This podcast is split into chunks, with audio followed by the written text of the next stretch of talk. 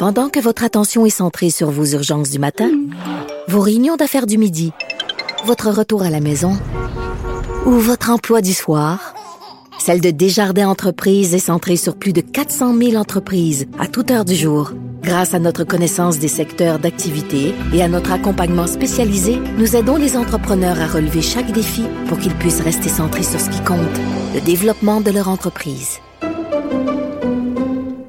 IGA est fier de présenter l'émission À vos affaires. Pour économiser sur votre panier d'épicerie, surveillez les offres et promotions de la circulaire disponible à IGA.net chaque semaine. IGA, vive la bouffe et les bonnes affaires. Je pense que c'est ce qui a fait sursauter le procureur de la Couronne. Nicole Gibault. J'en ai un ras le bol de ces gens-là. À mon sens, c'est de l'intimidation. Geneviève Peterson. C'est sauve en marchette, on aura le temps de le rattraper. La rencontre. Ouais, mais toi, comme juge, est-ce que c'est le juge qui décide ça? Com- Comment ça marche? Oui, oui, oui, oui, oui, oui, oui, oui. C'est le juge. La rencontre Gibault-Peterson. Salut, Nicole. Bonjour Geneviève. Un cas que je voulais vraiment parler, euh, dont je voulais parler avec toi, euh, parce qu'on a souvent jasé d'aliénation parentale ensemble, puis de la façon dont certains parents s'entre-déchiraient dans leur quotidien, mais aussi devant les tribunaux. Et là, on a affaire à un cas particulier. Il y aura des dédommagements financiers. C'est un père qui a été condamné à payer 30 000 dollars à son ex-conjointe pour de l'aliénation parentale. Et poursuivre euh, la question de l'aliénation, Nicole, au niveau judiciaire, les questions de droit par rapport à tout ça, je me demande euh, quelle porte ça ouvre et comment ils sont parvenus à leur fin, parce que je disais des réactions de certains avocats, c'est dur à prouver l'aliénation parentale, là, puis d'avoir des dommagements comme ça. Je pense que c'est quelque chose comme une première au Québec. Oui, pour des dommages, euh, oui, c'est ce que je lis. Puis moi aussi, je, te- je, je constate la même chose. J'avais jamais entendu parler que pour euh, ce genre de dossier, on accordait des dommages. Alors, faute, dommage, lien de causalité, là, c'est un peu ça. c'est une- mais ça, c'est la première fois que je le vois. Par contre, euh, l'aliénation, le, ce qui fait partie de l'aliénation parentale, ben, c'est tout un cheminement. Souvent, c'est, y a, y a- c'est court, c'est sur une petite période parce que les ex-conjoints sont vraiment, vraiment choqués, puis bon, ils pensent qu'à eux et non aux enfants et dans l'intérêt de l'enfant, puis ils tirent la couverte d'un bord puis de l'autre. Mais euh, après ça, ça peut devenir un peu plus un peu plus grave euh, et, et finalement très sérieux lorsque, euh, évidemment, un des deux parents, que ce soit le père ou la mère, parce qu'il y en a des deux côtés, hein, je l'ai vu, je l'ai entendu au niveau personnel, je suis certain que tu entendu des choses toi aussi. Oui.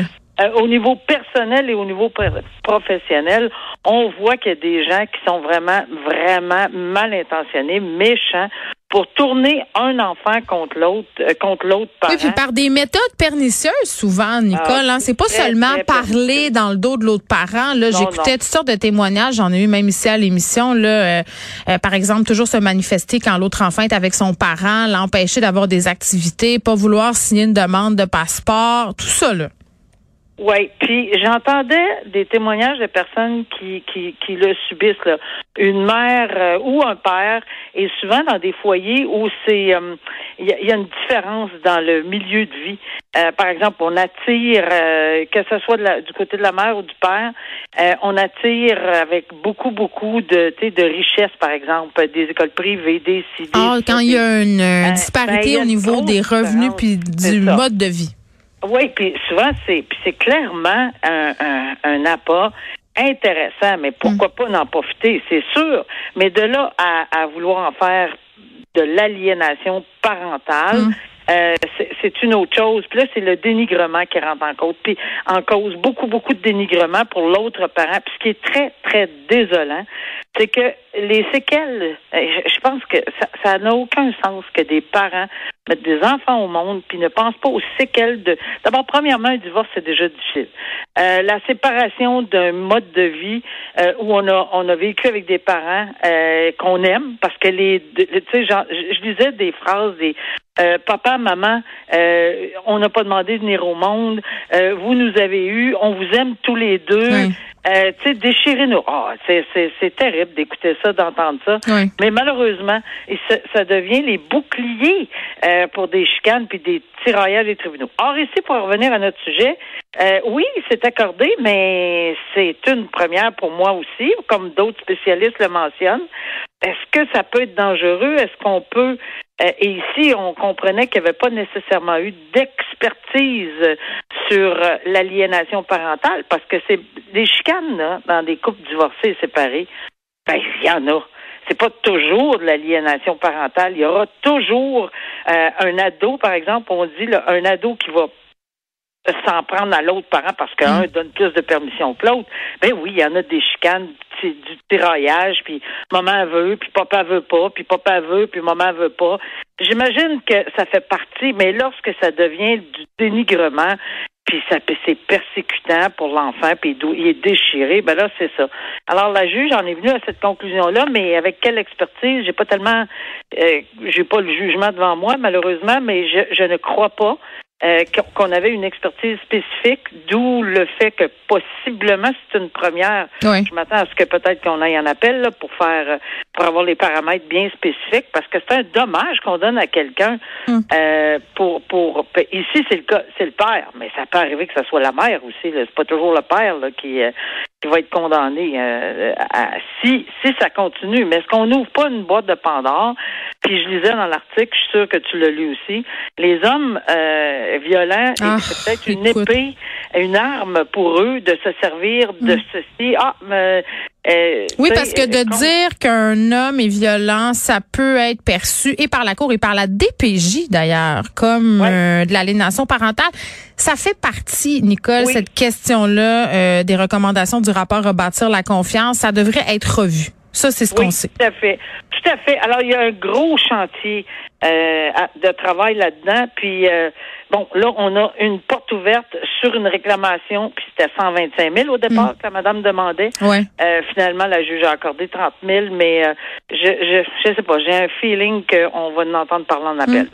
Euh, Philippe Bond qui a plaidé coupable euh, d'avoir pris le volant avec un taux d'alcoolémie plus élevé que la limite permise à la sortie d'un bar, c'était à Rivière-du-Loup que ça s'est passé en mars dernier. Nicole, on en avait parlé aussi parce qu'il avait pris le taureau par les cornes et décidé d'annoncer ça, de le dire.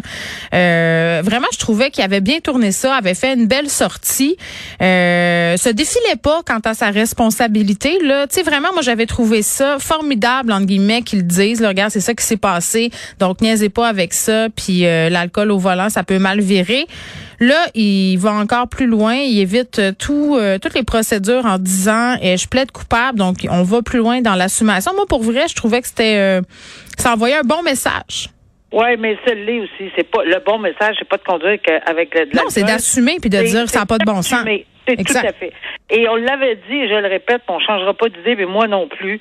Je salue le, le parce que souvent, euh, on est face à une situation quand c'est très très près du point 08 où on a un peu de, tu sais, on veut, euh, on veut euh, peut-être se rendre au tribunal parce que tu sais, pour peut-être né- négocier quelque chose s'il y a lieu ou et où euh, avoir euh, peut-être une autre expertise. Parce que c'est pas facile en matière de faculté affaiblie contre la machine c'est sûr. Qu'il y a des décisions qui ont rendu ça presque impossible maintenant. Mais peu importe. On voit souvent qu'il y a des reports reports reports. Non il a décidé d'affronter la situation j'ai fait ça je Mm. pensais pas puis en plus ça donne une leçon. La leçon est la suivante, c'est qu'il avait réalisé, puis ça, je m'en souviens très bien, j'ai même pas relu. Je me souviens qu'il avait dit, ben, jamais j'aurais pensé que j'aurais dépassé la limite. Ouais. Et à ce moment-là, ben, ça, ça, c'est un petit réveil. C'est sûr que des fois, on pense que, mais il y, a- il y a des gens, il y a de la fatigue, il y a peut-être une médication qu'il doit prendre pour peu importe, c'est pas grave, là, mais, mais il y a bien des, il y a beaucoup de choses qui peuvent entrer en ligne de compte lorsque il y a un taux d'alcoolémie, mais ça fait pas monter le taux d'alcoolémie, là, mais je veux dire, Non, non, mais il y a la fatigue, si on prend des médicaments, il y a une question euh, de contexte, là, puis tu avais bien expliqué euh, que le taux, c'est une chose, puis la conduite avec faculté affaiblie. c'est affaibli, c'est une autre. Donc ça. là, il, comme tu dis, il prend le taureau euh, par les cornes et puis il accepte sa responsabilité. Ah oui. C'est ça l'amende. Pour une première infraction, c'est ça.